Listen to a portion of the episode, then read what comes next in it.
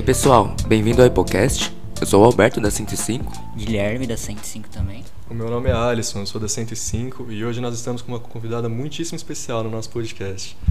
Angelita ingressou na Faculdade de Medicina da USP em 1952 e ela deixou a sua marca nas instituições e times da faculdade. Passou em primeiro lugar na residência de cirurgia, numa época em que a área era totalmente dominada por homens. Foi a primeira assistente mulher de uma sucessão de grandes nomes do departamento de gastroenterologia. Trouxe o colonoscópio para o país, esteve presente em momentos históricos, como a cirurgia de Tancredo Neves, e fez história, publicando diversos trabalhos científicos que mudaram o panorama do tratamento de câncer de reto no Brasil e no mundo. Tudo isso e muito mais rendeu até mesmo a sua própria biografia. Ela continua muito ativa e presente no centro cirúrgico e também nas nossas vidas. Bem-vinda, doutora. Muito obrigada, Alisson. Muito obrigada para vocês, Guilherme e Roberto. Muito obrigada por estar aqui. O contato com os alunos da Faculdade de Medicina me deixa sempre muito emocionada, muito feliz e, sobretudo, muito honrada. Porque eu costumo dizer, quando dou aulas fora, um dia eu fui dar aula na reitoria, convidada pelo reitor, e eu bato no peito e digo, eu sou da Faculdade de Medicina da USP, uhum. eu sou a USP. Então, realmente, eu tenho um orgulho enorme. Eu acho que não há outro ex-aluno ou aluno atual que tenha maior orgulho, pode ser igual, mas maior orgulho do que eu, acho que não tem. Doutora, nós sentimos amo orgulho. a Faculdade de Medicina. Nós Legal. sentimos orgulho parecido pela nossa história, por nomes como a da senhora. Muito obrigado, estamos muito honrados em recebê-la. E agora que a gente fez essa introdução, a gente queria saber da senhora. Quem é a Angelita? eu sou uma pessoa muito comum, porque todo mundo é comum. Hum. E foram as coisas, eu fui talvez caracterizada por ter nascido na ilha de Marajó, então são coisas uhum. diferentes. Tomei leite de búfalo, Talvez isso tenha sido responsável pela minha energia, oh. que o leite de búfalo é muito bom. Eu ia à escola de canoa, a primeira alfabetização foi na ilha de Marajó, ia de canoa, hum. então que foi também uma coisa diferente. Via Vitória Régia passando pelo rio Amazonas, ah, maravilhoso. A Vitória Régia é uma flor lindíssima, e tudo muito bom. E por um, um, um acaso na vida, que o meu irmão mais velho morreu lá, com apendicite uhum. aguda. Sim.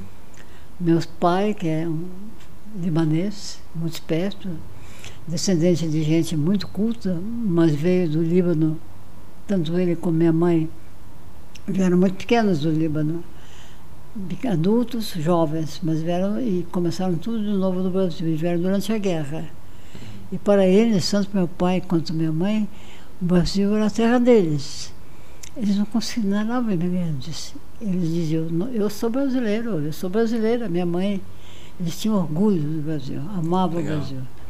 E nunca mais voltaram ao Líbano. Então eu já cresci com essa força de imigrantes. Os imigrantes lutaram muito. E nós não somos árabes, somos fenícios. E a minha família de lá no Líbano era de gente muito culta. E viemos para ele de Marajó, e minhas tias, inclusive, que vieram mais novas com meu pai, casaram com homens muito simples.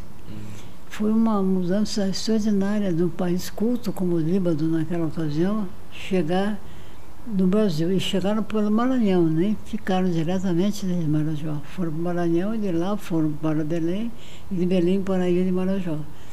Então vocês vejam as mudanças que minha família sofreu. Certo. Talvez isso tenha reforçado meu caráter, porque já começamos na luta. E eu desde pequena tive momentos na minha vida, eu sempre trabalhei. Minha, uhum. meu pai, nós fomos sete filhos. Meus pais modestos, trabalhando, trabalhando, minha mãe ajudando meu pai sempre. Então eu já comecei e eu gostava de tudo. Sou uma menina muito esperta. E muito vaidosa desde pequena, muito, né? Muito vaidosa. É. Eu sempre gostei de moda. É. Sempre gostei de roupa, gostei de sapatos, fitas, perfumes. Chique. Eu desde pequena, imagina, pequena, se minha mãe não pusesse um perfume, não penteasse meu cabelo, eu não saía de casa. É. Me recusava a sair de é. casa se eu não tivesse. Eu tenho uma foto minha de pequena que saiu na internet, saiu publicada. Uhum. Minha família, minha mãe, E eu com uma bolsa, É. uma bolsinha pequena que era da minha irmã mais velha, mas eu tirei a bolsa, saí na foto com a bolsa. Então eu tinha uma vaidade incrível, laço no cabelo, meio, sempre tive. Nunca saí de casa desarrumada. Eu fazia crochê para vender. Minha mãe me ensinou a fazer crochê e eu fazia crochê e vendia. Eu vendia e aí eu podia comprar roupas, podia ao cinema, podia ao circo. Naquela época o circo era muito bom. Podia fazer as coisas que eu gostava. Desde pequena criei uma independência dos meus pais muito grande. Uhum. Já desde pequena eu mesma me auto sustentei, me auto sustentei. Então me deu muita energia, isso, coragem e muita alegria. Que cada etapa da vida que a gente passa e vence dá muita alegria. Legal. Muito bom. Beleza. Isso é uma parte da Angelita. Legal. A gente vai descobrir mais ao longo da entrevista.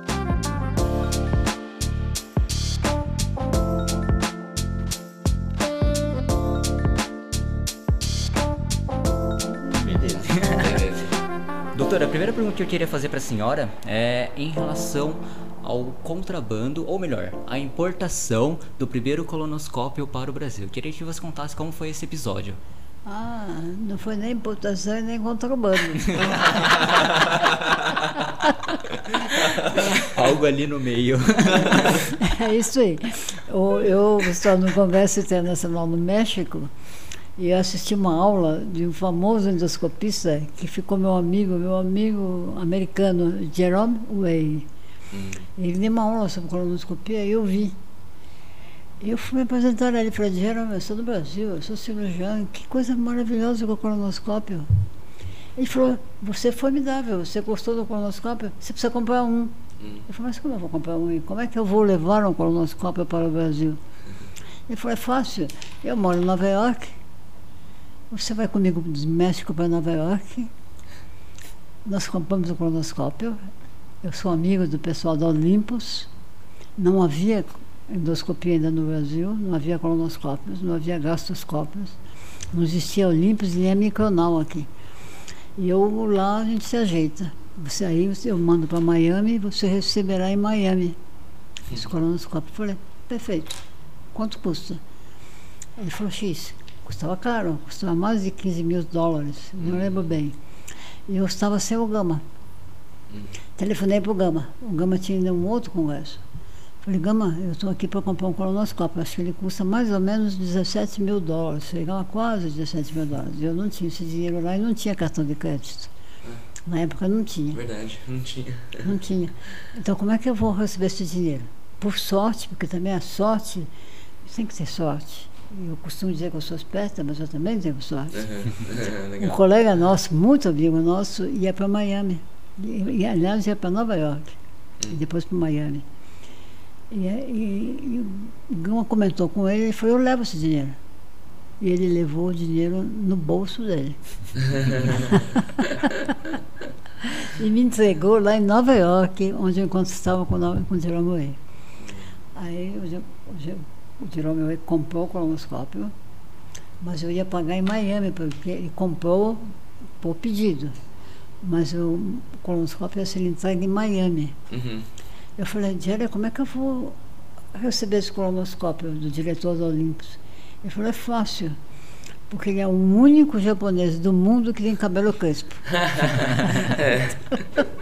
Você não vai contar nenhum. Então ele vai, ele vai com a mala do colonoscópio, porque o colonoscópio vem numa mala grande, fonte de luz, pinças, ele vai comprar tudo. E ele entrega para você no aeroporto de Miami. Eu falei, fechado. De York eu fui para Miami. Encontrei o nosso amigo o japonês, ele estava no aeroporto, o cabelo assim, crespo, tudo crespinho, crespinho, fácil. Então eu cheguei e falei, sou Angelita Gama, amiga do Jerome Way. Aí ele me pôs no carro com ele, colonoscópio dentro do carro. E eu circulando pelo aeroporto com ele, falei, pelo amor, com aquele dinheirão, eu estava com dinheirão no bolso, eu entreguei assim dólar no carro. Aí ele me deixou no aeroporto. No aeroporto, quando eu fui acertar as contas, eu, olha a minha sorte, encontrei um amigo, um cirurgião de aparelho digestivo argentino, que estava sem mala, sem nada, vindo de Miami para cá, porque eu embarquei em Miami. E ele falou, o que, você faz com essa mala? Eu falei, essa mala tem um colonoscópio. Eu falei, o que, que é isso? Não podia embarcar, mas aí ele deu um jeito, ele era mais esperto que eu, mais velho. E aí embarcamos o colonoscópio. Aí descemos com o colonoscópio no Brasil. Hum. Ele foi para a Argentina e eu vim para o Brasil, desci eu sozinha com o colonoscópio. Paguei, na alfândega paguei. Por coincidência, no avião vinha um político de peso, no avião, mas eu não conhecia. Ele no aeroporto, quando eu recebi o colonoscópio, eu vi que ele desceu, também várias malas, desceu, vi um senhor, tudo bem, peguei, paguei, trouxe o colonoscópio, comecei a fazer, levei para o HC o colonoscópio, fazia colonoscópio, colonoscopia no HC, fazia colonoscopia aqui. Uhum. E um belo dia eu fiz colonoscopia em criança, tirei um polipo enorme Nossa. da mãe, do, do- da empregada de um famoso gastroenterologista. Foi o Gama que me ajudou nessa colonoscopia. Aprendi a fazer colonoscopia lá com o Jerome Way, fiquei uns dias em Nova York. Aprendi como fazer. Uhum. Até ele dizia para mim, puxa, puxa, puxa. It is easy, Angelita. Colonoscopia é very easy. Também aprendi com ele ele introduziu o colonoscópio e puxava, porque o segredo da colonoscopia não é introduzir, é puxar. Então, quando a gente introduz, retira, introduz, retira, e com isso, quando você introduz e retira, você retifica o colo. Tá. Então, é um segredo importantíssimo, é introduzir um pouco e puxar bastante. Principalmente Legal. quando passar o para passar o sigmoide. O sigmoide faz, é difícil passar às vezes. Então, quando você introduz e retira, você é mais fácil. Então, eu aprendi a fazer colonoscopia com o Jerome Way, trouxe colonoscópio. Tirei o polipo. Foi um- uma sensação, por tirar aquele primeiro polipo da minha vida, acho que foi uma emoção Legal. enorme. Quando eu vi o colonoscópio, vi o polipo, polipão numa criança que sangrava. Eu dizia para o Gama, e agora? Disparo essa alça de polipectomia nesse pedículo? Ah, essa criança vai sangrar. Uma aflição, não- na primeira colonoscopia com polipectomia que eu tinha feito em criança, Uhum. no, no filho da empregada de um grande gastroenterologista. Ficou ótimo. No final eu fiz várias crianças, colonoscopia em criança, e publiquei um trabalho. E ganhei um prêmio.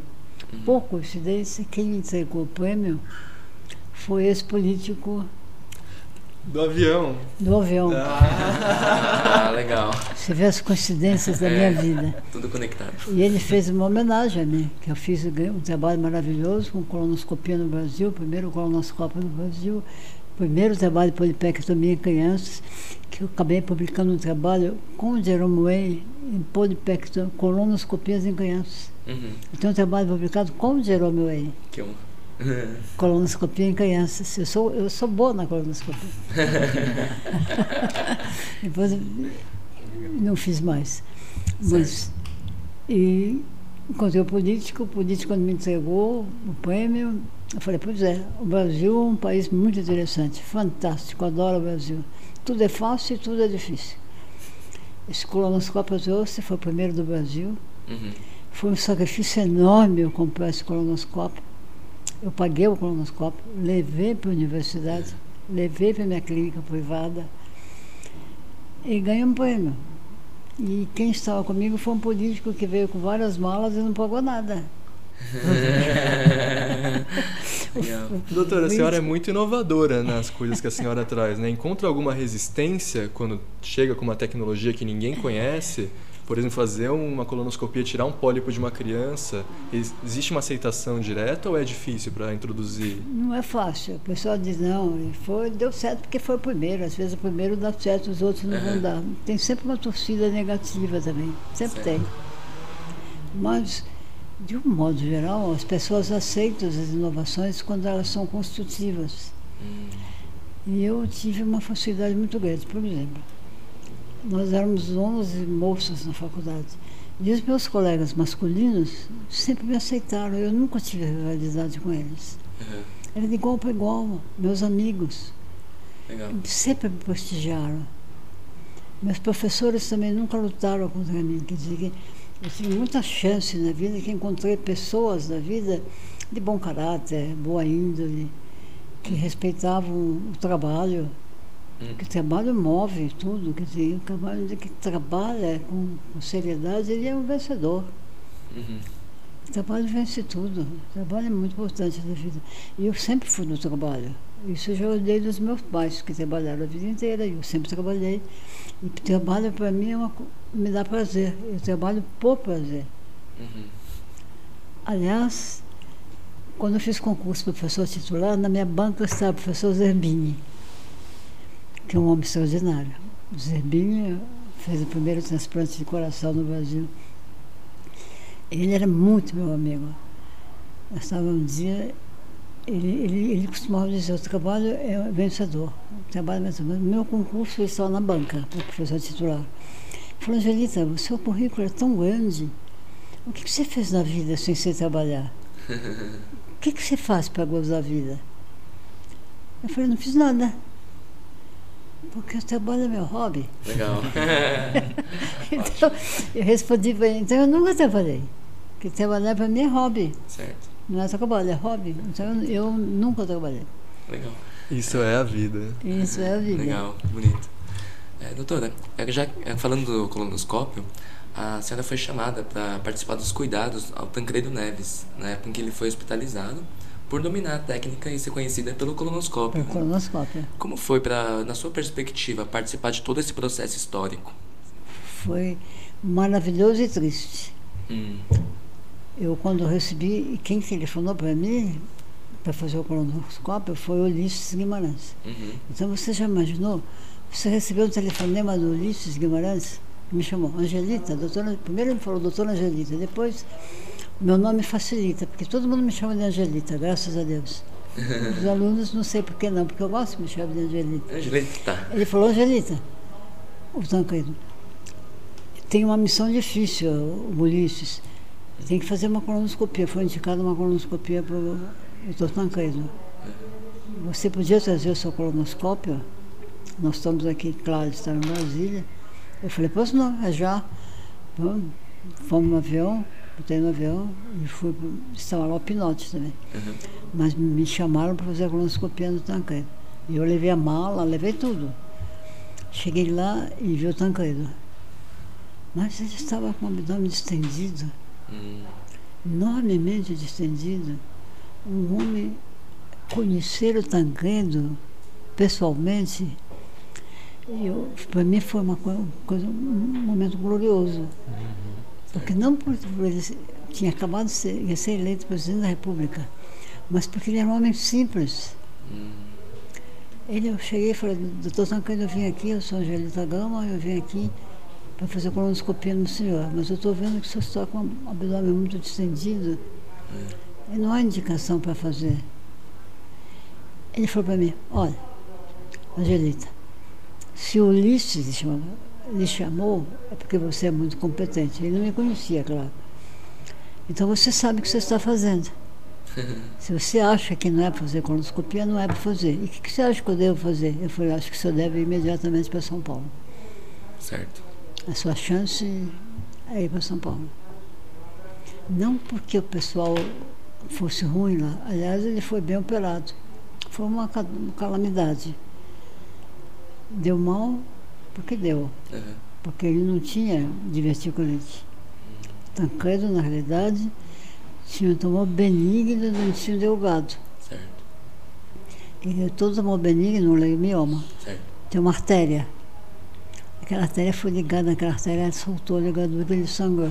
Hum. Não foi, não foi decência, não foi nada, foi hemorragia. Entendi. Distendeu por hemorragia, coisa enorme, estava chocado quase. Ele veio para cá, para São Paulo, mas aí ele era um gordo. Além do abdômen distendido, ele era um homem gordo. Então aí foi ver aí para o Lacor, Unicor, o HC, Uhum. foi direto para lá, internou. Mas aí vem toda a evolução que vocês conhecem. É, sim, sim. Teve sepsis, teve várias ocorrências, inclusive teve hérnia inguinal bilateral. Nós passamos um mês lá, não morreu no- logo, ele passou um mês internado, Uhum. sob os cuidados intensivos, foi, foi, a chance dele foi ter vindo. Transfundido, operado, foi ligado à artéria, barulhoso sangrado, depois foi operado a hélia e eu participei da equipe do Pinote, porque o cirurgião titular na época daqui era o Pinote, porque ele era o chefe da, da clínica. Ele não era chefe ainda do serviço da, da Gasto, quem era o Henrique Walter Pinote. Mas evoluiu mal e faleceu. Entendi. E foi, mas durante a internação dele, a família dele, uhum. extraordinária. A mulher dele, uma, Dona Resoleta, muito, são pessoas extraordinariamente nobres, educadas, compreensivas, não deram trabalho nenhum para nós. A gente só estava a favor dos médicos. É. E como foi conversar com a família do Tancredo? Foi, eles eram muito compreensivos. E desde que ele veio, ele já sabia que ele estava mal. E a certo. família, sim, quando conversava com ele, a gente não desencanou a família, quer dizer, foi muita coisa também divulgado mal na imprensa. Hum. A família estava a par que, que era um caso muito grave. Certo. A família estava esperando, dizer que o desenlace fatal era mais ou menos esperado. É diferente para a senhora estar presente num caso com tamanha repercussão política, social, de manejar outros casos ou o cuidado é sempre Olha, parecido? Você vai ver que o médico, quando trata um doente, esquece quem é o doente. Uhum. Você vê quando vocês estão operando, está na sala da operação, a gente não sabe quem está operando. Então, eu acho que não, não a gente sofre do doente, pelo doente, qualquer que seja a parte social, a classe, categoria social do doente. Mas é claro que neste caso em particular, além do tratamento do doente, vem repercussão não da família, porque a família aceitou. Teve palpites de todos os lados, comunicações falsas que a família estava brava, vai tendo muita divulgação. Então você enfrenta muita coisa. Então eu tinha que fugir dos fotógrafos, porque qualquer coisa que a gente falasse podia ser mal interpretada. Então a gente é. não sabe nem o que fala, nem o que é. falar, porque se você falar na realidade, a realidade é aumentada. Certo. Se não falar na verdade, você está mentindo.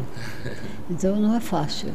A dúvida é maior nesses casos em que palpitam tanto, tem tanta pressão, ou se conduz da mesma forma? Então, o que aconteceu lá em Brasília, muito do que aconteceu lá é que existia, por exemplo, quando o Tancredo foi operado, na sala de operação havia muita gente.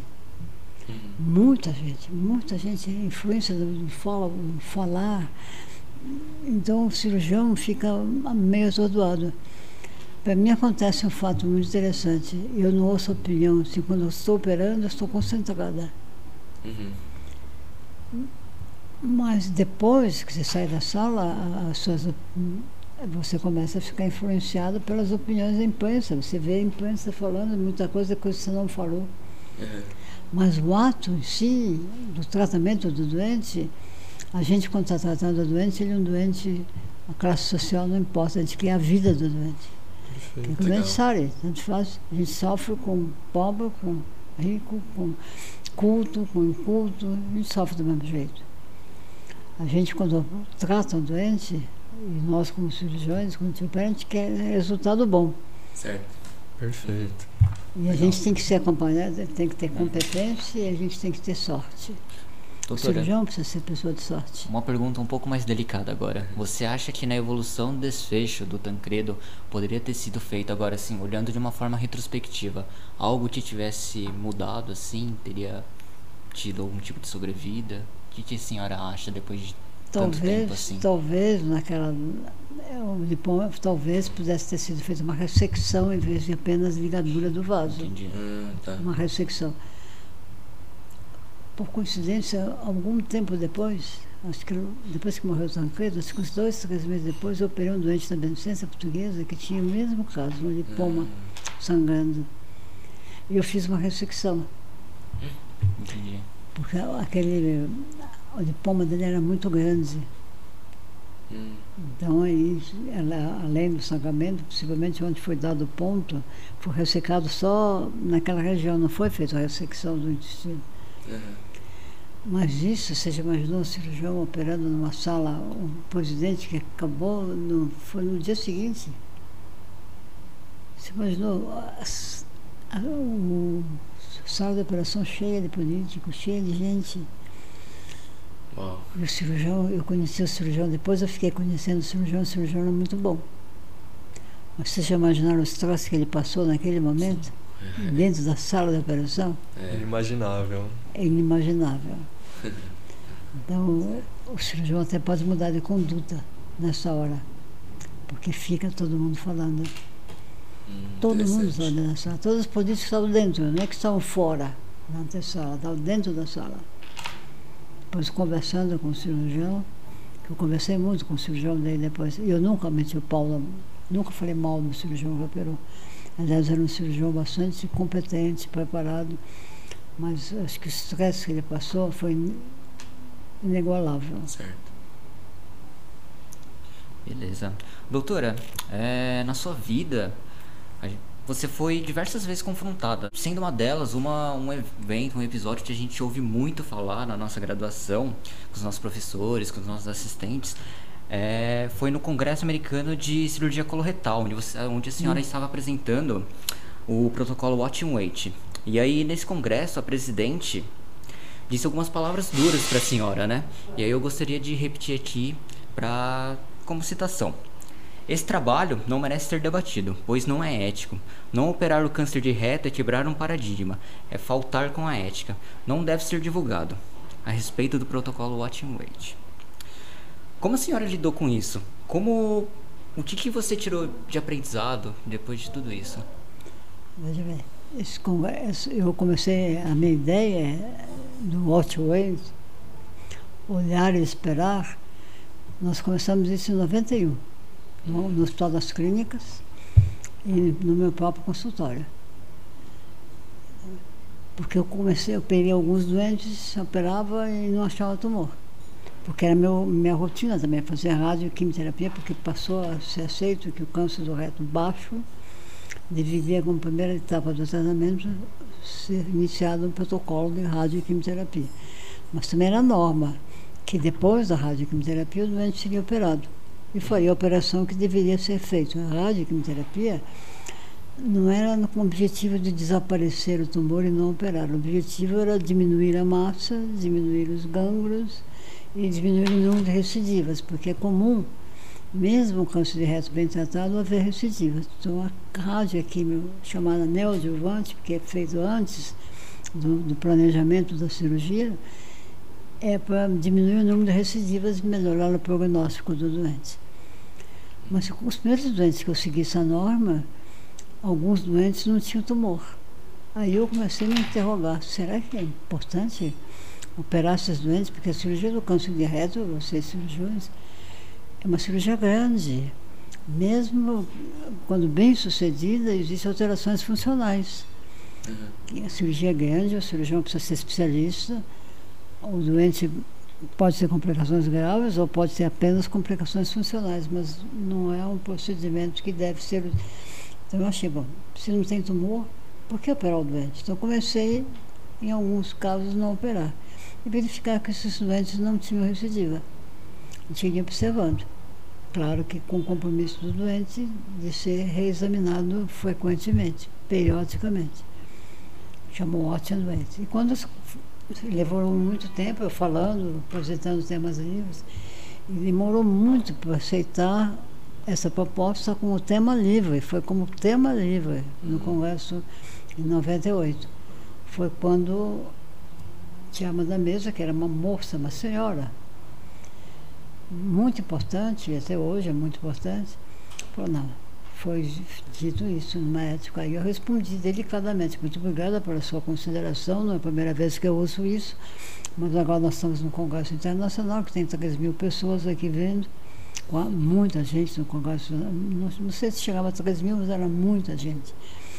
Mas eu quero dizer que para o meu, para mim, não é mais ético operar um doente que após a radioquimioterapia a, a gente não detecta tumor. Quando clinicamente, pelo, pela história, pelo exame, pela ressonância magnética, não há mais tumor. Então, quando aparentemente há uma resposta completa. Então, não acho ético operar mais esses doentes. Porque pode ser que a gente opere e não ache tumor. E como é que fica? como é que você vai conversar com o doente?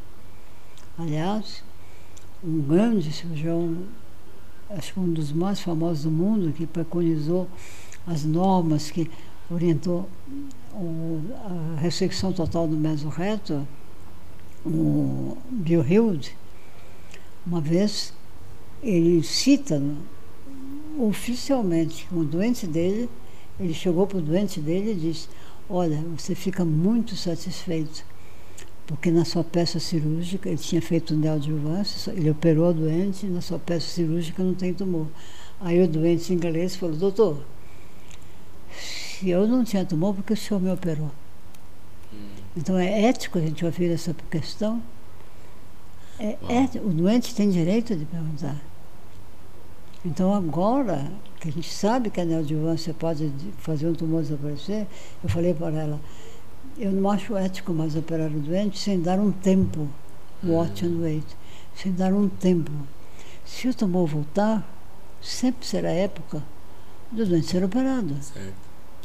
Esse watch and wait não é não operar todo doente com câncer de reto baixo. É só operar quando quando não há resposta à radioquimioterapia, ou quando após uma boa resposta, o tumor recidiva. Então a cirurgia é reservada para isso. Então aí é ético operar. Fora isso, nós discordamos. Eu não acho ético, queria deixar de público que não é ético operar um doente com resposta completa. Uhum. Doutora, parece que existe um padrão no que a senhora está contando agora da sua experiência e da experiência do médico que estava operando o Tancredo Neves, de ter uma compostura com nervos de aço mesmo. Parece que você é inabalável, num congresso de 3 mil pessoas, sendo confrontada diretamente e conseguir se manter e dar uma resposta tão razoável assim. A senhora acha que esse aspecto é o dom de um bom cirurgião ou ser um bom cirurgião te garante esse aspecto? Eu acho que, primeiro, ah, você para ser um bom cirurgião, você tem que estar bem preparado. Você estando bem preparado, você é um bom cirurgião, você tem autoconfiança. Uhum. Então você sabe o que você está fazendo. Então quando você termina uma cirurgia, você acha que você fez o melhor que você pôde. Que naquele momento você não poderia ter feito melhor. Legal. Então você aceita o resultado. A confiança é de uma preparação excelente. Mas a preparação precisa ser excelente. Você, você tem que ter autoconfiança na sua competência, na sua capacidade de operar direito. Se quando acaba de operar diz, não, acho que não poderia ser melhor feito.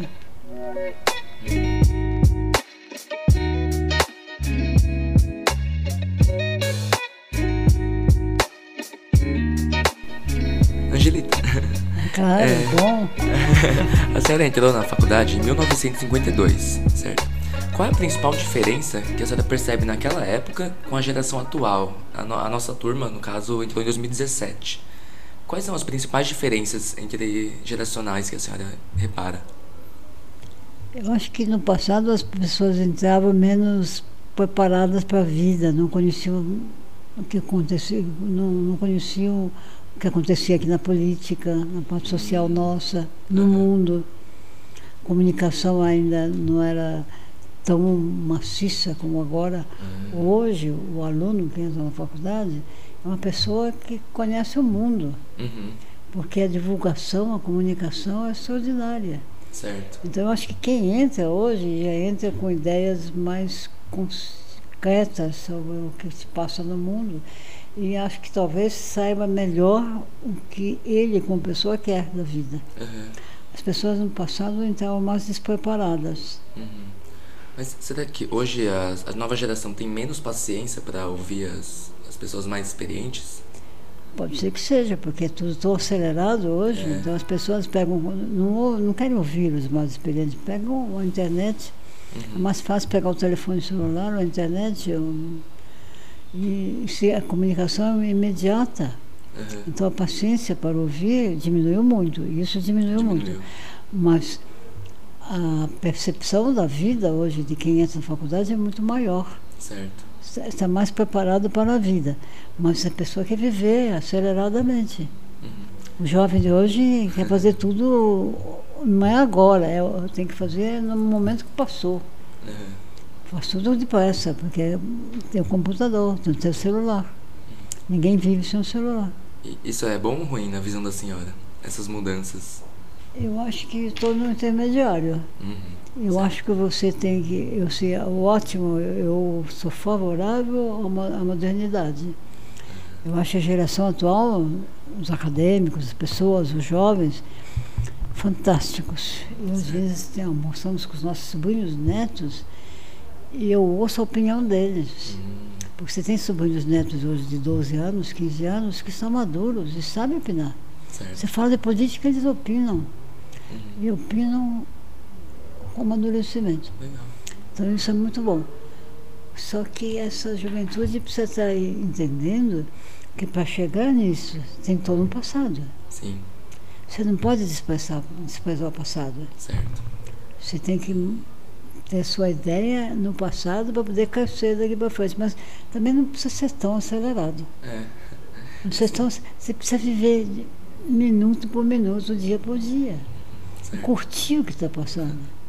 Sim, uma polêmica da nossa geração que está passando agora é que é, existe uma parte da, da- do pessoal que defende remover o busto do Arnaldo na frente da faculdade. Qual é a opinião da senhora sobre isso? Eu fiquei muito surpresa, porque como fiquei surpresa quando eu soube que, que acabaram com o Borba Gato, com a Rainha Elizabeth, quer dizer, não pode, quer dizer, a gente, o passado é importantíssimo. Eu até cito sempre isso, que enxerga melhor, isso é um conceito chinês, que enxerga melhor quem está em cima, está trepado no ombro do gigante. Uau. Então, a sua base, sem base, você cresce menos. Uhum, Então, o passado é, o- é o gigante. certo. Legal. Você está progredindo por quê? Porque você teve uma base. E quem fez essa base? O Arnaldo. O Arnaldo fez a faculdade. A faculdade é uma coisa extraordinária. A nossa faculdade, eu não estou só dizendo o edifício, porque o edifício é lindíssimo. Uhum. Eu acho o prédio da nossa faculdade lindíssimo. Lindíssimo, sim. Tenho orgulho de passar por ele. Passo na faculdade de dia e de noite. Quando passo à noite, aquele iluminado é maravilhoso. Então, desde o prédio. E aquele busto causa uma imponência na faculdade. Então, a gente tem que considerar a faculdade uma instituição nossa. O acadêmico que sai de lá, sou da Faculdade de Medicina da USP. Aqui é o Arnaldo, ele que fundou isso. Como é que vai destruir a imagem dele? Certo. Eu sou absolutamente contrária à destruição do Arnaldo. é uma honra pertencer à casa de Arnaldo. A casa de Arnaldo. Vai ser o quê? A casa de quem? Certo. Casa de quem? Tomara que não da mãe Joana. né? Eu quero saber, a faculdade de medicina, casa de quem? Poxa, mas é tão, tão, tão estrutural, tão imponente, tão orgulhoso. Você fala, sou da casa de Arnaldo. É, Sim. concordo. Que Doutora, coisa. ligando a esse tema aqui, a gente acabou de Quando abordar. eu vi isso, eu, não me explicaram bem por que tirar cabelo. Depois foi explicado, já tiraram até o babagato, tiraram a rainha, né? Imagina tirar a rainha. A Inglaterra sem a, nobreza. o dia que acabarem com a família real, a Inglaterra não é mais a Inglaterra. A intenção, pelo que me parece, é julgar as pessoas responsáveis pelo que hoje é visto como erros do passado. O Arnaldo, por exemplo, foi da Sociedade de Eugenia, da época em que isso era científico. Essa seria a justificativa para derrubar o busto. Mas na época você tem que raciocinar não com sua cabeça de hoje. Com uma, daquela época era norma. Naquela época o pessoal trazia escravo. Uhum. Então era normal trazer escravos. O pessoal vivia com escravos. Hoje é absurdo. Mas isso foi Certo. normal naquela época. Uhum. Comprar escravo, vender escravo, é normal. Devemos lembrar para não repetir, É, certo? a gente não repetir agora. Uhum. Errou, mas além, se, se foi um erro isso, ok, foi um erro, mas construiu uma faculdade. Sim, Perfeito. ótimo. Então não é que tem que destruir, então eles têm que destruir, não é só a Bolsa, não é só o Arnaldo, tem que acabar, destruir a faculdade. Concordo. Porque foi criada toda nessas bases. né? Claro. Exato. Então por que Não só Arnaldo? sentido. Hum. Acaba com a faculdade de uma vez, já que é para destruir, destrói tudo. É, Eu, eu sou absolutamente contrária à destruição daquele busto. Aquele busto, todas as imagens da faculdade, minhas, dos colegas, postais, está o busto do Anal da História. Sim. Você tem que ter história, o país tem que ter história. Uma faculdade tem que ter história. Você, cada um de nós tem que ter história da gente. Uhum. Certo. Eu me orgulho dos meus pais que vieram da, como imigrantes. Eu tenho história. Minha história é dos meus pais. Vou negar meus pais? É.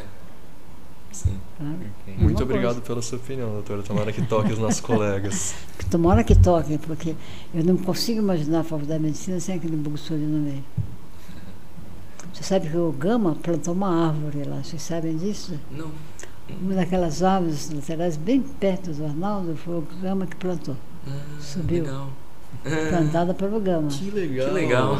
Pois é, tem uma árvore do Gama, vou chamar o Gama para dizer, pô, tá bem direitinho. Vocês têm marcas na faculdade inteira que às vezes a gente nem marcas, sabe, né? Muitas marcas. marcas. Marcas. A faculdade é uma instituição. É. Eu acho que todo aluno da faculdade de medicina tem que ter um orgulho enorme de estar lá dentro. Sim. Sim. Sim.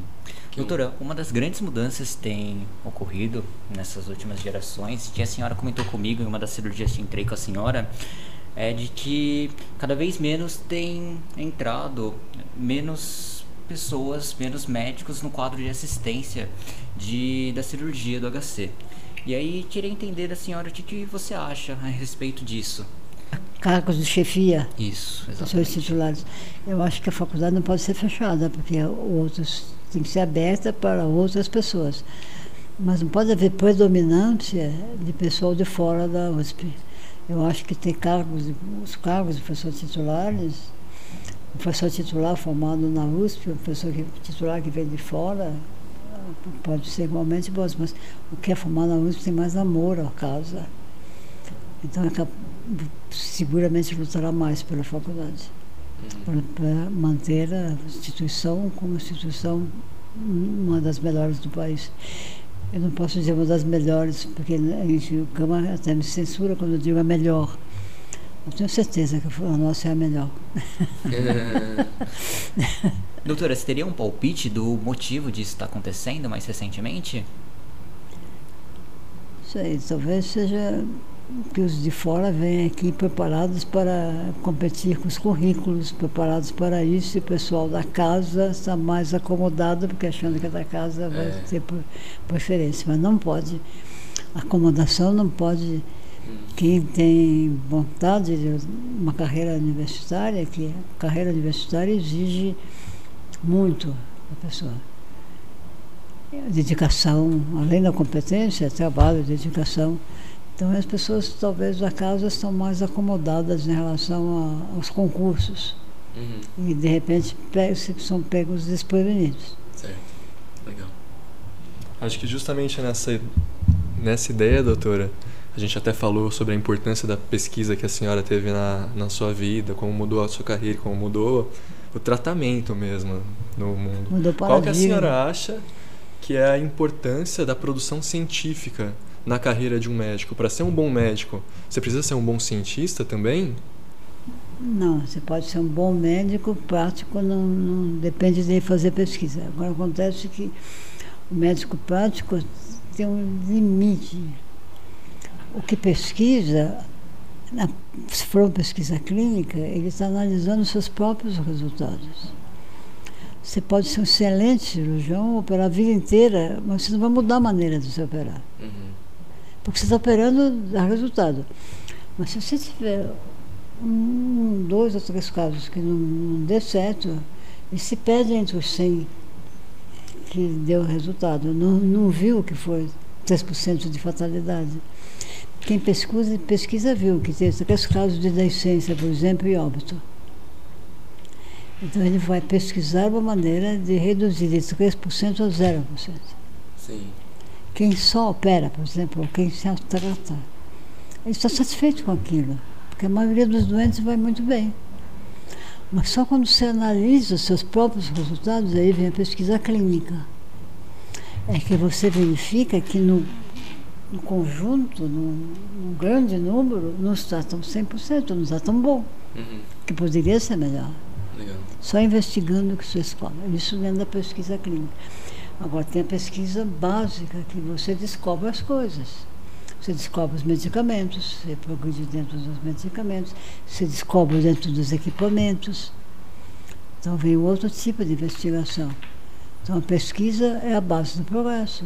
Legal. Agora, um médico pode ser muito bem sucedido sem fazer pesquisa, para aquilo que é a rotina. Certo.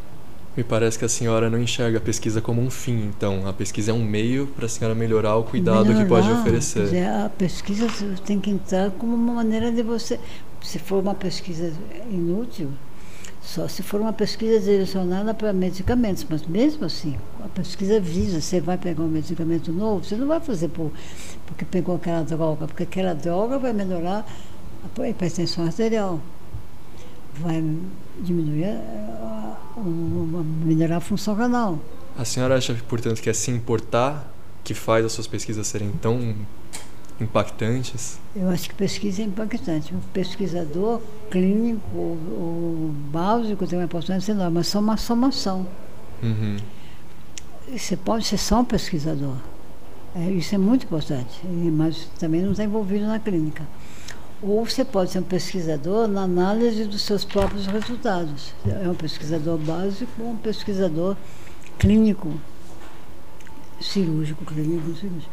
Ele está pesquisando suas próprias, a pesquisa clínica. É pesquisa aplicada ao tratamento dos seus doentes, ao melhor tratamento. O outro está investigando para produzir ou medicamentos ou equipamentos que vão favorecer aqueles que utilizam isso. É uma somação de importância, a gente não sabe o que é mais importante, é uma soma. Excelente. Certo. Legal. E voltando um pouco agora no, na perspectiva da carreira de medicina, eu e o Guilherme, por exemplo, a gente foi teve a honra de ser da sua equipe, estar tá instrumentando algumas das cirurgias, pudemos participar. A gente queria saber o que você gosta de encontrar, porque a senhora tem muito contato, teve muito contato na carreira inteira com os acadêmicos. O que a senhora gosta de encontrar num acadêmico? O que faz com que alguém se destaque nos olhos da senhora? Quais aspectos a senhora acha importante para a gente ter? Entusiasmo. Entusiasmo. Entusiasmo. Entusiasmo é aquele que quer aprender. Legal. Eu acho que a primeira coisa é entusiasmo. Você pega, às vezes, um, um estudante que está estudando por estudar. É. Ele não tem uma visão. Ele não quer chegar lá. Ele vai vivendo. Então você precisa ter entusiasmo, você precisa olhar, você precisa ver. Você precisa querer progredir. É. Progredir para um, satisfação pessoal e para remeter melhores resultados. Porque botando melhores resultados você vai ter melhor satisfação. Então eu acho que a primeira coisa que eu vejo no acadêmico entusiasmo. E como manter, doutora, esse entusiasmo por tanto tempo? A gente enxerga muitos médicos que progridem na carreira e de repente cansam, querem se aposentar, Ah, querem se sair. aposenta, deve se a senhora, por mesmo. exemplo, manteve paixão. Desculpa. A senhora, por exemplo, manteve paixão a vida inteira. Como manter essa paixão? Como encontrar isso? Eu acho que pôr na cabeça que a vida vale a pena ser vivida. Você só, você só deve perder o entusiasmo pela medicina se você arrumar outro, outra coisa para você se apaixonar. Um hobby que vo- você vai, vai aprender aquilo, você- porque a medicina é, é o dia a dia, tem que manter o dia a dia entusiasmado. Você tem que ter entusiasmo para viver. Se você deixar de ter entusiasmo pelo que você faz, você está na época de, de morrer, porque você vai ficar em casa, vai dormir. A senhora acha que é algo espontâneo ou algo que é construído? Eu acho que é espontâneo, eu acho que você, a razão entra nisso. A razão. A razão entra nisso. Porque você tem que saber que você tem uma vida, você não sabe quando você vai morrer. Você pode viver 100 anos. E você vai viver de que maneira? Legal. Você tem a expectativa, quem não tem entusiasmo, ele não está desanimado hoje. E se ele viver 100 anos, como é que ele vai viver dos 30 aos 100? Uhum. Você imaginou esse- longo que vai ter? Se ele não, não mantiver o seu interesse, não renovar os seus interesses, ele vai tornar o dia a dia do futuro muito ruim. É.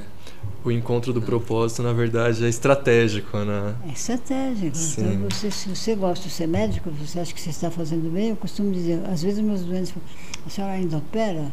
Eu falo, eu opero, porque eu enxergo bem. Uhum. Meu óculos, ele anda, eu perco os óculos. o óculos anda na bolsa, né? Porque eu pego sem óculos, eu enxergo, eu escuto, minha mão não treme, Legal. minha coluna é boa. Então, por que não operar? Certo. Se eu acho que, por exemplo, a barriga, para mim não tem segredo. Quando eu abro uma barriga, eu já sei o que eu vou fazer. Uhum. Legal. É bom, eu vou operar uma hemorroida. Preciso operar hemorroida. O pessoal diz, operar hemorroida. Operar hemorroida é dificílimo. É dificílimo. Aquelas hemorroidas enormes, ontem eu vi uma série de vezes operadas hemorroidas, aquelas enormes. A gente olha quando chega o primeiro dia, aquilo está lindo. Uhum. Mas, e cada vez melhor. Eu falo para o Guilherme, acho que nós estamos aprendendo a operar hemorroida. Tudo. Então a gente, cada dia, você vai aprendendo e vai fazendo melhor. Uhum. E os seus resultados vão ficando melhor. Não tem mais nada de ficar roxo. O pessoal diz infecção hospitalar.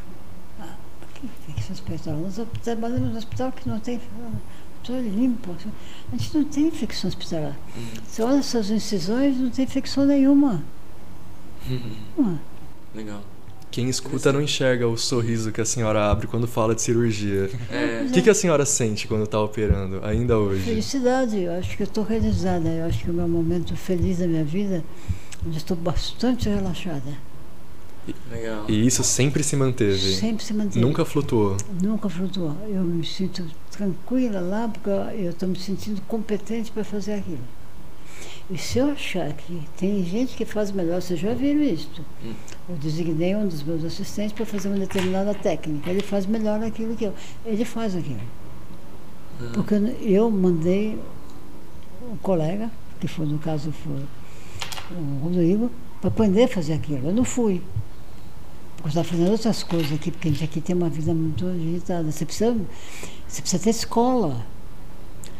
Você precisa, e eu tenho uma enorme satisfação na vida, que é ter feito escola, porque Uhum. a equipe que trabalha conosco, direta, e os indiretos que passaram conosco nesses estágios que vocês verem passar, eles aprendem. Então, você ensinar para mim, para mim me glorifica. Eu saber que assistente meu faz uma técnica que faz talvez melhor que eu, me deixa muito satisfeita. Legal. Bom. Por quê? Fui eu que criei. Aquele personagem foi minha obra. Uau. É você É, nele, né? interessante. Quem legal. era jovem começou do nada. Você moldou a maneira de pensar, você moldou. Porque você está moldando o seu residente. Você está moldando o seu aluno. Afinal, O aluno te imita. Vai para fora, estuda, trabalha. O, o aluno faz vira um residente. Fica igual a você. É. E vai superando, porque tem uma base mai- maior. Uhum. Subiu em cima do gigante. É legal. Ótimo. Está chegando melhor, É, porque já teve uma base melhor. boa. Então você amplia seus horizontes. Então você Uhum. vive através das pessoas que você cria. Certo. E uma coisa que me encanta muito, assim, que de- deixou bem, achei bem bonito, é quando a senhora comenta que a inteligência é a capacidade de se adaptar às novas mudanças, às novas perspectivas. Né? Perfeito, eu acho que Muito tem. bom. E o mundo muda muito. Se você não se adaptar ao mundo atual, você está perdido. Sim. Por exemplo, você vai a um cabeleireiro, eu fui um cabeleireiro. Você vê menina, as mães, meninas de 5 anos vão ao cabeleireiro e fazem manicure. Eu ah, podia achar isso absurdo, mas não é mais. As meninas de 5 anos fazendo manicure, fazendo cabelo. Certo. As meninas fazendo, passando a broção no cabelo. Você vai achar ruim isso? Não. E, Você tem que se adaptar a isso. e doutora, ou melhor, Angelita, é. a senhora está sempre vinculada à imagem de cirurgiã, de médica, doutora. É, no livro, eu vi- li uma passagem que a senhora teve uma cirurgia de troca valvar, né? E mais recentemente a senhora ficou internada por Covid. Covid. Aí como que essa experiência de ter sido paciente eh, te ajuda a se aperfeiçoar como médica? Ah, eu tive várias operações, eu tive a válvula, eu caí, quebrei, o- não o quadril, quebrei o fêmur, também caí, quebrei o ombro, porque eu, eu vi, eu corro na rua e caio e quebro. Sempre foi assim. Eu sou biônica, tenho várias. Então eu já estive no hospital algumas vezes recentemente. Mas o Covid me deu uma experiência muito boa, porque eu tive noção da morte. Hum, uau. Quando eu estava, quando eu fui para o hospital, eu peguei, eu, nós pegamos o Gama e eu e muitos brasileiros e muitos, nós fomos a um congresso em Jerusalém, Congresso Internacional de Colopatologia. E o pessoal da China estava lá. E estava na época, foi em fevereiro de, do ano passado, foi Uhum. quando começou o Covid. Certo. E nós estávamos lá, não sabíamos do Covid. Ainda quando cheguei aqui, lançamos o livro, Uhum. no dia 10 de março. Dois dias depois eu comecei a sentir dor no corpo. Eu já devia estar entubada. Aí fui para o hospital Oswaldo Cruz. Lá, eu cheguei com dor no corpo, eles fizeram uma tomografia de pulmão. Não tinha pulmão. Fui direto para UTI. Fiz tecostomia. Quando fizeram a tecostomia, me sedaram um pouquinho, mas eu não dormi. O pessoal, quando viu minha chapa, o pessoal. Entre eles, mas eu escutei. Foi dito isso. Sim, eu acho que a doutora dessa vez vai. Uau. Eu escutei isso antes de, de dormir. Uhum. Aí fiz a tecostomia, entubei, fiquei 50 dias internada, entubada. Hum. Mas durante a minha intubação, claro, você não sente uma experiência muito importante isso. Quer dizer, a gente sofre quando vê uma pessoa entubada. Agora, essa pessoa que está entubada, está numa boa. Não lembra absolutamente nada. Aquele período foi uma experiência muito satisfatória. Sempre me entregava. Chegava na UTI e falava baixinho. Eu nunca falei alto na UTI, porque me preocupava se o doente entubado estava escutando ou não. Mas não Uhum. escuta. Você escuta antes de ser sedado. E o médico precisa tomar cuidado com isso. Porque Às vezes pensa que está sedado e eu escutei. Olha. Então eu fui entubada, até acostumei, eu fiz sabendo que eu ia morrer. Num minuto eu tive a consciência da morte. E você faz um, isso valeu para mim uma vida. Você faz uma retrospectiva da sua vida, Uau. Rápido. Rápida, porque logo depois eu dormi. Então você faz um balanço positivo e negativo. Eu falei, poxa, eu fiz o que quis da vida, eu alcancei mais do que eu podia algum dia imaginar. Cheguei mais além do que, que eu poderia imaginar. Eu cheguei ao máximo da carreira universitária, fui titular, professora, USP reconhecida, tenho amigos no mundo inteiro, cheguei longe. Valeu a minha vida, É. valeu. E. Fiz uma escola, não quis ter filhos, não quis ter filhos porque eu não quis. Não quis. Escolhi, eu poderia ter casado antes, mas a primeira coisa que eu investigava é se eu queria ter filhos, se eu tinha um namorado. Se fosse um obcecado por filho, eu já nem namorava. O Gama Certo. nunca foi obcecado a ter filho, então deu certo. Uhum. Foi uma sorte. E. Uma sorte bem direcionada, porque se fosse, eu não teria casado. Certo. Teria ficado solteira, porque realmente eu não tinha. Depois que segui na carreira, não podia mais ter filhos, porque não por não poder, porque você não pode. Eu não ia conseguir viver como médica e ter filho, Uhum. porque eu queria me dedicar ao filho. E, e qual o tempo que ia sobrar para mim? É. Sim. Filho, carreira e eu. Então, é. Mas. E eu. ia ficar onde? Mas, doutora, a, a senhora mesmo, assim, já, no, no livro, né, é muito descrito como The Big Mother, que cuida Hum. muito bem de sobrinhos, que cuida da... gosta de... dessa ideia de transmitir um legado, um conhecimento. É, não acho que o fato de não ter tido filhos acaba...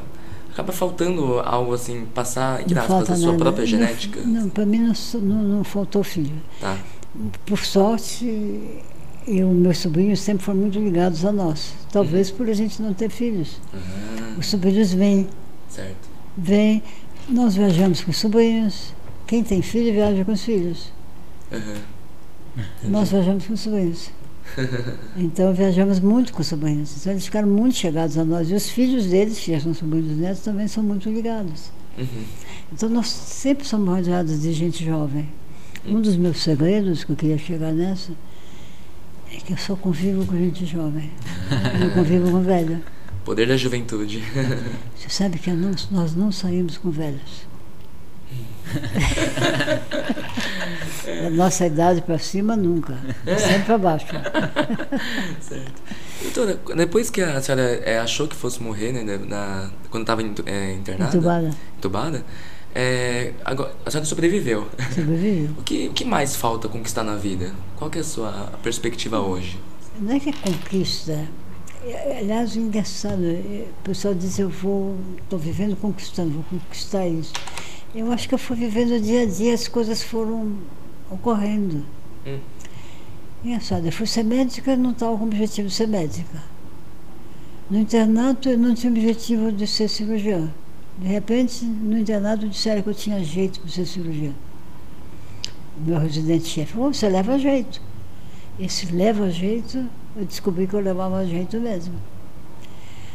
Eu não tinha perspectiva de ser reconhecida como Legal. cirurgiã. Fui, fui para São Marcos porque, coincidentemente, teve um congresso de colopatologia aqui. Hum. Eu falei, vou para São Marcos. Que legal, essa especialidade é boa. Eu assisti um congresso internacional de colopatologia. Eu estudava pelos livros do Góliga. Eu vi capa de livro. Capa de livro é importante. Como faz diferença uma capa de livro? Então eu vi o pessoal capa de livro, eu vi o Morso, eu vi o Góliga, Lockhart Baumer. Eu falei, vou para lá. Esse pessoal está todo aqui no congresso, eu vou para lá. Então eu escrevi carta para Santo Marcos. Aí virei colopatologista. Mas eu não tinha ambição de ser colopatologista. Eu nunca. Eu desconfio que eu não tinha ambição de nada. Eu fui ter, mas as coisas foram chegando, chegando, chegando, porque eu fui trabalhando dia a dia. Eu também não tenho ambição. O que, é que eu vou fazer agora? Eu estou trabalhando, eu estou trabalhando. O que deve é, eu estou trabalhando. Enquanto eu tiver forças para trabalhar, eu vou trabalhar, porque isso me dá prazer. Uhum. Legal. Prazeroso, eu vou chegar onde mais? Se não tem, você é reitora, eu não quero ser reitora. Você é política, eu não quero ser política. Não gosto disso. O que mais pode chegar? Mas a senhora sen- segue esse prazer, esse sentimento, esse interesse, ou a senhora segue as oportunidades que aparecem? Eu sigo as oportunidades. As Se aparece oportunidades. a oportunidade, eu aproveito. A oportunidade não é toda hora que passa. Passou, passou. Quando passa uma oportunidade, passou. Eu vi o Santo Marcos, vi o pessoal aqui, eu fui falar com o Lim, que era o moço mesmo. Eu mandei uma carta para ele. E ele disse não. Sim. Foi aí que veio o não. Ah, daí que vem o título. O título não. Ah, Meu pai não queria que eu entrasse na faculdade, porque ele queria que eu fosse magistério. Eu falei, não, eu vou entrar na faculdade, porque minhas amigas iam para a faculdade. Não. Primeiro não foi aí, quando eu entrei na faculdade. ah, Quando eu fui fazer residência, o, chefe da residência aqui disse, não, tem oito vagas para residência. Não, mulher não vai para cirurgia, você tem oito vagas, você vai ocupar uma vaga dele. Eu falei, mas pera, eu fui no internato, foi a primeira, vai ter concurso. Eu quero ter o direito de fazer o concurso. Ele não deixou, eu liguei para o Lacasso, que era o diretor da faculdade. Falei, Lacasso, eu não aceitei o não do ah, responsável pela residência. O segundo não. Não, o terceiro não foi para Santo Marcos. Disseram, não, Angelita, Santo Marcos, it is a hospital for men. é. Outro não. Então foi uma sucessão de não. Então, não. But I'm a different é a woman. Então, quando fizemos o livro, e o livro, sabe qual foi a ideia do livro? Eu era muito amiga do Antônio Emílio de Moraes. Hum. mas muito amiga mesmo. E o, o Pastore, aquele grande economista, fez um livro com a biografia do Antônio Emílio de Moraes. Nós fomos no lançamento, somos muito amigos do Pastore, sabe? grande economista. Aí o Antônio me disse antes de morrer, Angelita, você tem que fazer o seu livro. O pastor vai fazer a sua biografia. Quando o Antônio morreu, o pastor falou, Angelita, não vou fazer a sua biografia. Quem vai fazer essa biografia é o Inácio Loyola, que é meu amigo, amigo do... Aí veio o livro. Aí, quando terminou o livro, o Loyola falou para mim, Angelita, como é que vai ser o nome do seu livro? Trajetória, Vida da Angelita, Angelita, eu, como bom. Falei, não. Meu livro vai chamar Não, não é a resposta. Ele falou, mas isso não é nome de livro? Eu falei, mas o meu vai ser isso. Legal. Ótimo. Outro não. não, Os nãos não acabam. É. não, não é a resposta. Mas o não que eu não aceito como resposta é o não, não racional. Uhum. Porque se for o não com razão, a gente tem que aceitar ou não. Então eu falo para as mulheres, não, não é a resposta quando ele é irracional. Por exemplo, não aceitar uma mulher para residência cirurgia é irracional.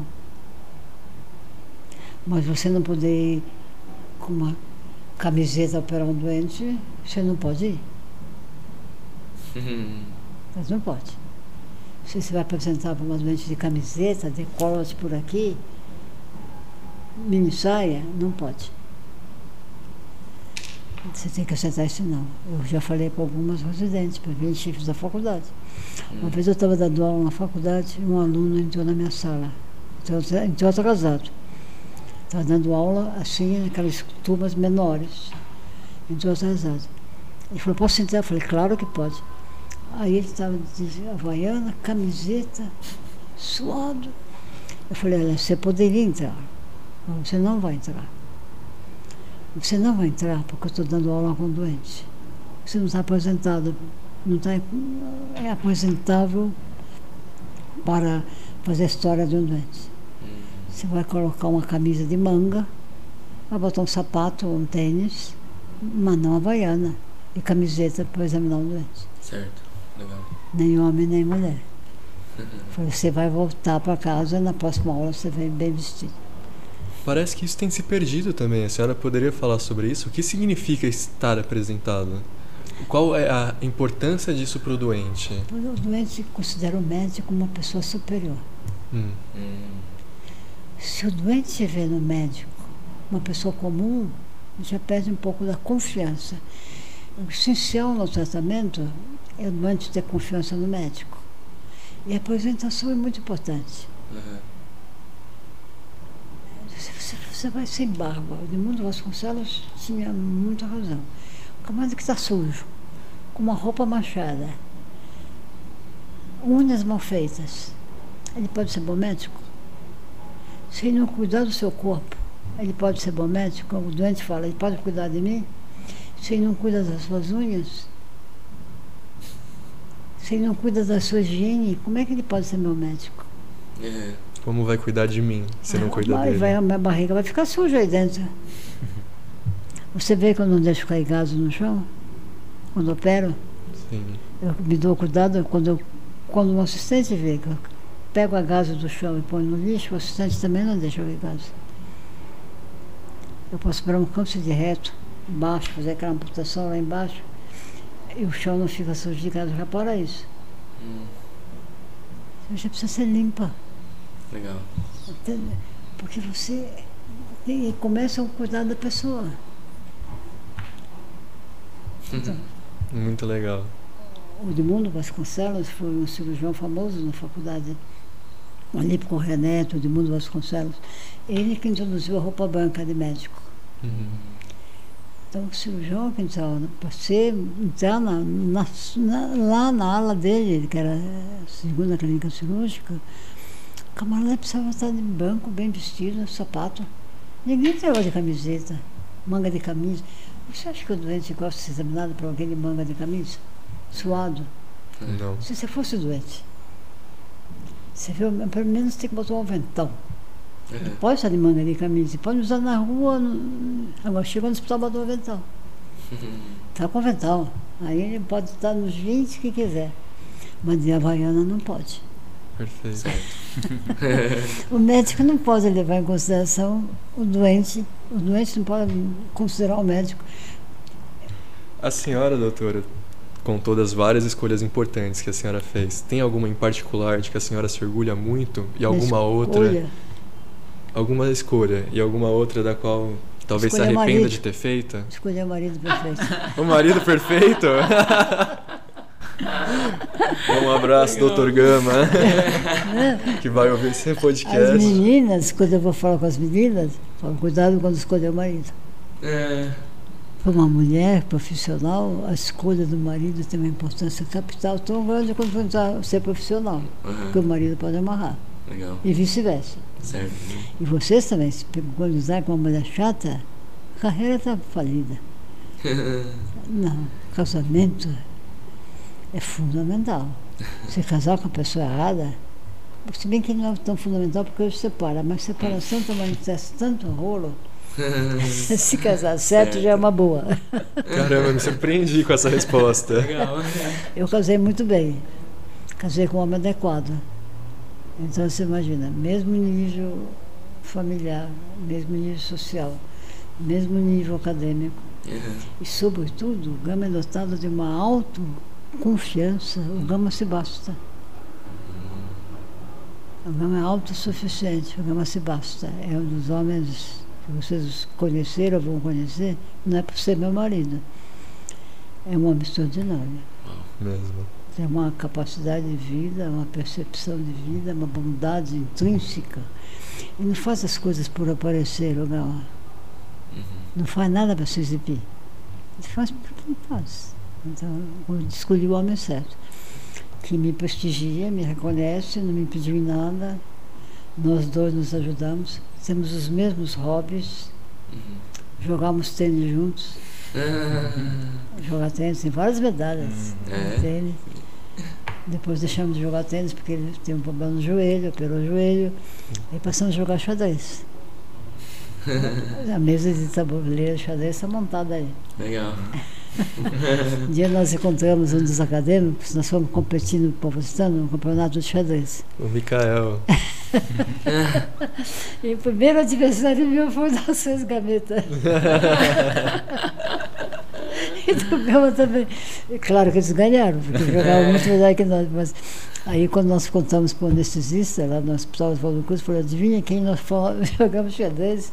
E eles ganharam da gente. O anestesista falou, o Edilson, falou para o Gameta, você foi trouxa. Vocês perderam a única oportunidade, vocês deviam ter perdido.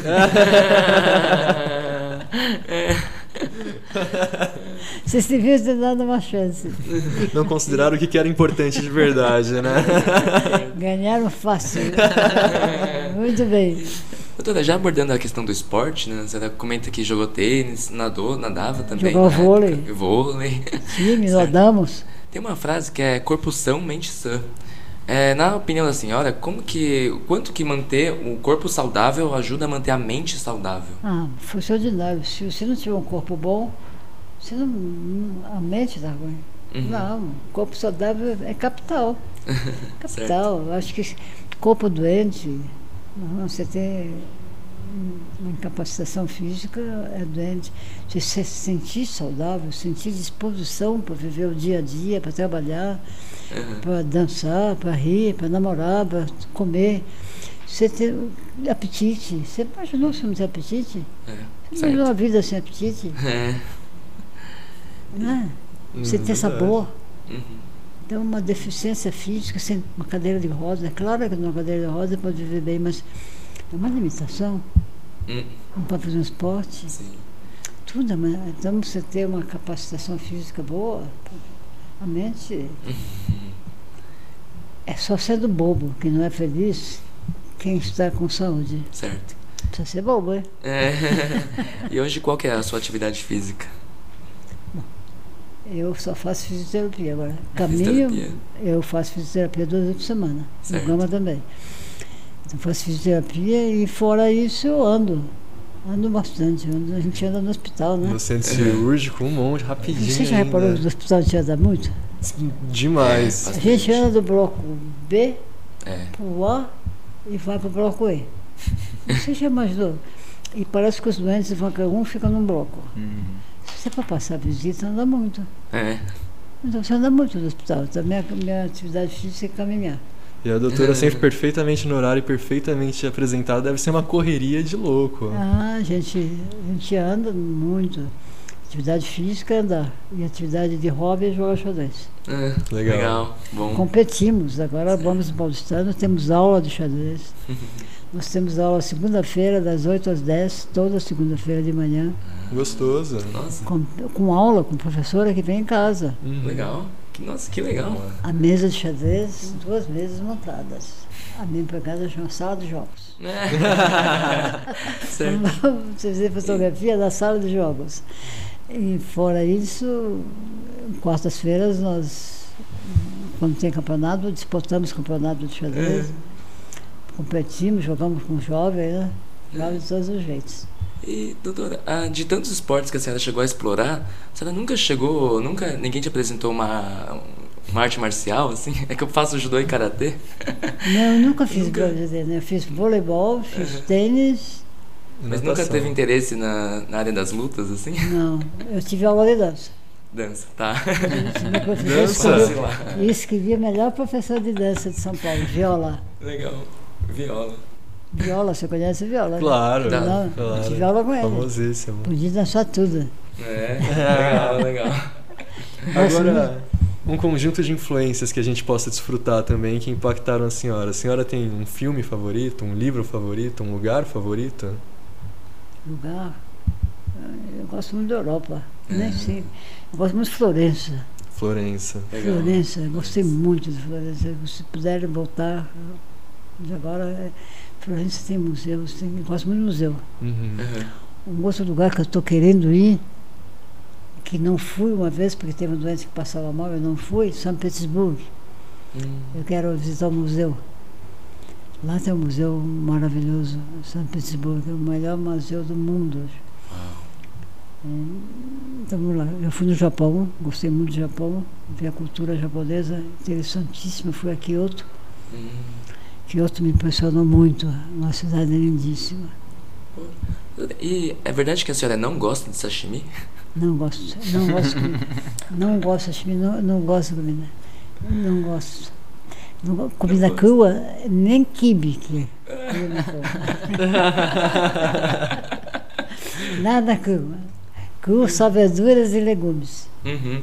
Certo. Tem um livro favorito? A senhora estava me dizendo na cirurgia outro dia que gosta de Walter Ugumãe, tá lendo isso Eu, agora? eu leio muito, eu leio o que cai nas minhas mãos, eu leio de tudo. Eu nem sei. Como a senhora encontra tempo para ler no meio dessa Eu- rotina toda? Na minha cabeceira tem vários livros. Eu não durmo sem dar uma lida. Não- todo dia. Agora estou lendo os livros da coleção do Walter Hugo Mãe. Ele tem uma leitura engraçada, ele não tem ponto, ele tem ponto, mas não tem letra maiúscula. É muito interessante o livro dele. Tem muitos pensamentos que a gente tira. Em qualquer lugar que você encontra tem livros. A gente lê. Eu leio numa casa, quando chove o almoço, não tomamos almoço, estou lendo. Nas minhas bolsas tem todos, tem sempre um livro. E o Gama também, o Gama é um leitor. Uhum. Nós temos uma biblioteca aí, cheia de livros. Aqui. Livros só de, não só, só de medicina, é literatura. Certo. O Gama lê muito, Hum. ainda lê mais do que eu. Porque Uau. mulher tem que ir no cabeleireiro, tem que ir na costureira, Sim, sim, roupa. consome Ei, muito. outra coisa, eu adoro loja. Hum. Eu adoro no shopping. É. Ir no shopping para mim é festa. Não é por obrigação. Tem gente que diz, eu vou no shopping, tenho que comprar uma camisa. Eu não, eu vou no shopping, olho as vitrines, tomo café, encontro meus clientes no shopping, bato papo. certo. Excelente. E tem uma frase que eu li no livro muito interessante, assim, que é Ao médico não é permitido meio termo. A medicina é para ser exercida ou abandonada. A carreira de médico é mesmo sem, sem volta? É sem volta. Foi o Delácio que falou isso. Foi professor de obstetrícia. Eu fazia casa maternal quando eu era aluna, assim. Quando na fase de vocês, eu fazia casa maternal. Eu quase fui obstetra. Uh, quase. Quase. Meus parceiros de casa maternal são os professores de obstetrícia nas grandes faculdades. O Geraldo Rodrigues Lima. Uhum. São os professores titulares de obstetrícia nas grandes faculdades. Porque nós fazíamos casa maternal, nós éramos três: Camano, Geraldo Rodrigues Lima e eu. E os três foram professores titulares. Eu acho que foi influência do Delácio. Porque o Delácio, ele convidava a gente para ir no consultório dele, né, gente? Sabe como é que ele atendia cliente? Ele era baixinho. Ah, Na gaveta dele tinha um livro de literatura, ou de, ou de cirurgia, ou de obstetrícia. O cliente, quando começava a falar muito, ele abria a gaveta e lia. Lia, estudava. Na cara do cliente. Eu olhava abaixo e lia. A gente morria de rir do Delácio. O Delácio sempre tinha um livro na mão. Você, você vê como a gente adquire?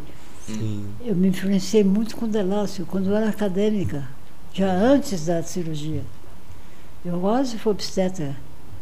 Não fui obstetra porque no HCM acabei encontrando o Olímpico Neto, que foi Certo. outro cirurgião extraordinário. Mas talvez a influência primeira minha em medicina foi do Drácio, porque eu era acadêmica. E ele dizia, medicina é isso aí. Uhum, legal. Eu escrevi no livro. Certo. Escrevi e, e sou muito amiga da filha dele, que é obstetra. Vera Delácio, excelente ginecologista obstetra. filha dele, sou muito amiga dela. Legal, certo. E doutor, ou melhor, Angelita. Angelita. É, caminhando um pouco mais para o final já da entrevista, é, gostaria que a senhora desse uma mensagem, deixasse uma mensagem para os alunos, para os futuros médicos.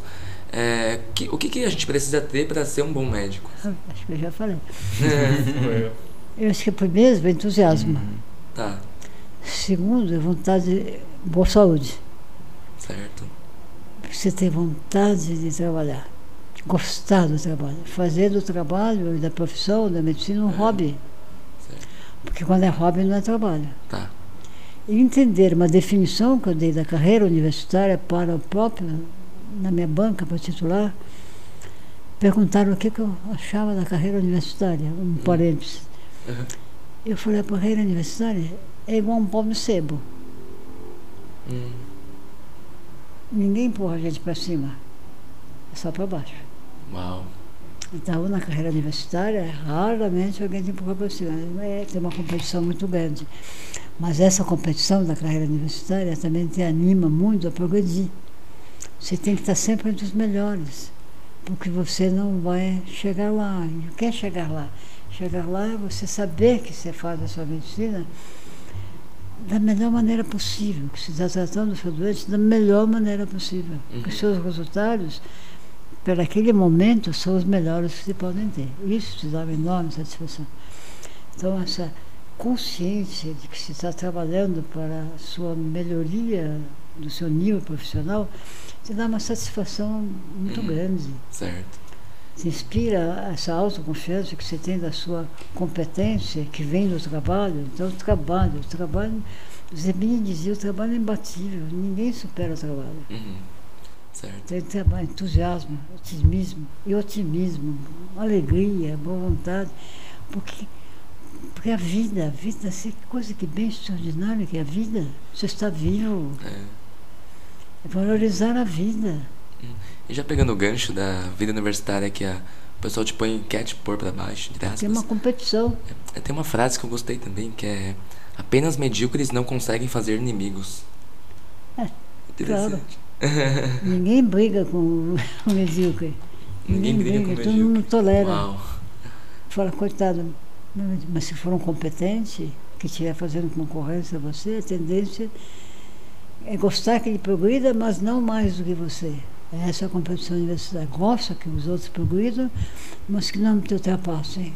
Aham, certo. Você quer o bem de todos, mas não que seja, não esteja melhor do que você. Isso eu acho a competição uma competição que é boa e é ruim. Porque sem competição também não tem progresso. Precisa ter competição. Se você estiver acomodado, É, certo. você deixa tudo como está. É, Levanta, sacode a poeira e dá a volta por cima, E né? essa frase do Vasolini, né? essa frase, essa frase é imbatível, né? É, Muito, bom. muito, muito. Sim. Bom. Música popular, você sabe que o Caetano Veloso é de uma cultura extraordinária.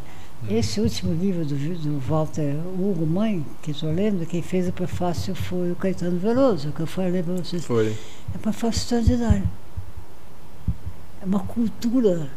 Então, esses nossos populares são cultos, esses nossos compositores, Maria Bethânia, Caetano Veloso. Muito estimulante, né? Muito estimu- eu gosto muito de música popular, gosto de música brasileira, gosto da literatura nacional. Nós temos grandes valores. E sou nacionalista, eu falei para vocês no começo, É, e eu conheço muitos países. E a gente vai à conversa, quer dizer, conhecer não é muito, porque a gente não conhece. Eu falei para vocês uma, uma vez, eu fui para Chicago, eu isso para vocês. Acho que não. hum, um cliente meu tinha que ser operado. Então eu falei, não dá para operar essa semana porque eu vou a Chicago. Ele falou, ah, Chicago é bonito. Então nós operamos na volta. Quando ele voltou, ele voltou para marcar a operação. Ele falou, doutora, a senhora gostou de Chicago? Eu falei, gostei. Fui no congresso. Gostei muito de Chicago. Ele falou, a senhora gostou do lago? Eu falei, lago? Em Chicago tem lago? Ele falou, doutora, a senhora não foi para Chicago. a senhora deve estar vendo que Chicago tem um lago imenso, é impossível ir a Chicago e não ver o lago. Eu não vi mesmo, porque eu fui do, do hotel, do aeroporto para o hotel, e do hotel para o aeroporto. Entendi. E esse trajeto não passou pelo lago. Depois eu voltei a Chicago, num outro congresso. Tem um lago maravilhoso. Eu telefonei para o meu cliente. O senhor tem razão, Chicago. Chicago tem um lago maravilhoso. Porque o médico vai a congresso e às vezes não vê. Hum. Você vai do, do, do, do aeroporto para o hotel, Uhum. foi preocupado com a aula. Preparado, porque às vezes dar aula no Congresso Internacional te preocupa. Você fica naquela, naquela concentração, no começo, então, preocupado, preparando. Dá aula e volta. Você não vê a cidade. Certo. Eu viajei o mundo inteiro e às vezes não conheço o mundo, porque muitas vezes eu viajei sem conhecer, como Chicago. Tá certo. E tem alguma coisa que a senhora queira falar que a gente não perguntou? Não, eu só queria dizer que medicina é uma carreira. Depois que eu entrei na faculdade, fui médica e eu entendi que, para mim, foi uma realização ter descoberto essa carreira, ter seguido a carreira e, dentro da medicina, ter feito cirurgia. Legal. Realmente, no momento que eu achei que eu ia morrer, eu olhei para trás e verifiquei que tudo que eu fiz na vida valeu. Uau. Valeu, e se eu tivesse que começar, começaria tudo de novo. Uau. Ótimo. Bom, muito obrigado pela, pelo tempo, pela energia, pela entrevista. É uma Eu honra. falou alguma coisa, quero dizer mais alguma coisa. Opa. que conviver com vocês, quando nós criamos a equipe de gametas, para nós isso foi um benefício muito grande, Hum, porque a gente aprende com vocês. legal. A gente renova as energias no convívio com vocês. E o gameta, o gama não gosta quando a gente fala gameta, mas gameta é um nome íntimo, um nome carinhoso. É, gameta, mas eles já são grandes. Não, não, são. Gametinhas. Eu, e tem algumas mães que uma vez foi a mãe do meu consultório, de um nosso ex-gameta, que hoje é cirurgião famoso, falou, nossa doutora, eu agradeço tanto a senhora, porque o meu, meu filho antes de ser gameta era tão ruim. Hum. Meu filho, eu tinha tudo de brigar ele, agora não, ele é ótimo. Ele mudou completamente. Uau. A gente aprende muito em responsabilidade com boas Ele inspirações. Mudou, mudou, mudou o filho. Aí a mãe, mãe agradeceu. Então, eu quero dizer que realmente o convívio com vocês, da equipe, os gametas, com todo o pessoal que passa na nossa equipe, nos, dá, nos renova e nos dá muita satisfação. Talvez esse seja um dos fatores da nossa, da nossa vida, da nossa, da nossa vontade de viver. Certo. É muito bom ouvir isso. Bom, acho que hoje a gente teve a imensa sorte de poder vislumbrar paixão e sabedoria. E acho que a gente teve uma boa oportunidade para crescer bastante com Muito isso. obrigada. Muito obrigado, doutora. Agradeço o tempo, doutora. Que honra. E Você, o... você já percebeu que, nós nunca, que eu nunca banquei com os gametas? A gente banqueia de assistente. Que eu nunca chamei a atenção de um gameta. É verdade. Nunca. Eu nunca na minha vida tive atenção de um gameta. Apesar da gente merecer. nunca. Porque eu acho que o gameta está lá para aprender e você está lá para ensinar.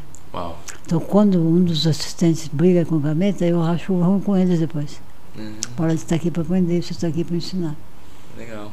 Que... A o gente gameta, a gente não dá bronca, a gente ensina. Certo. Porque o gameta é a sua, você foi gameta, você é a sua renovação. Você é agora o que foi o gameta, você é e será um professor, e eles também serão professores. E provavelmente um deles vai te atender quando ficar bem. certo. Então cuida bem deles. Legal. É parte da nossa identidade agora, doutora. Vamos carregar É. a senhora com a gente. Muito bom. Foi uma honra. Obrigado. Obrigada E- para vocês. E o cavalo já vai. O cavalo já vai.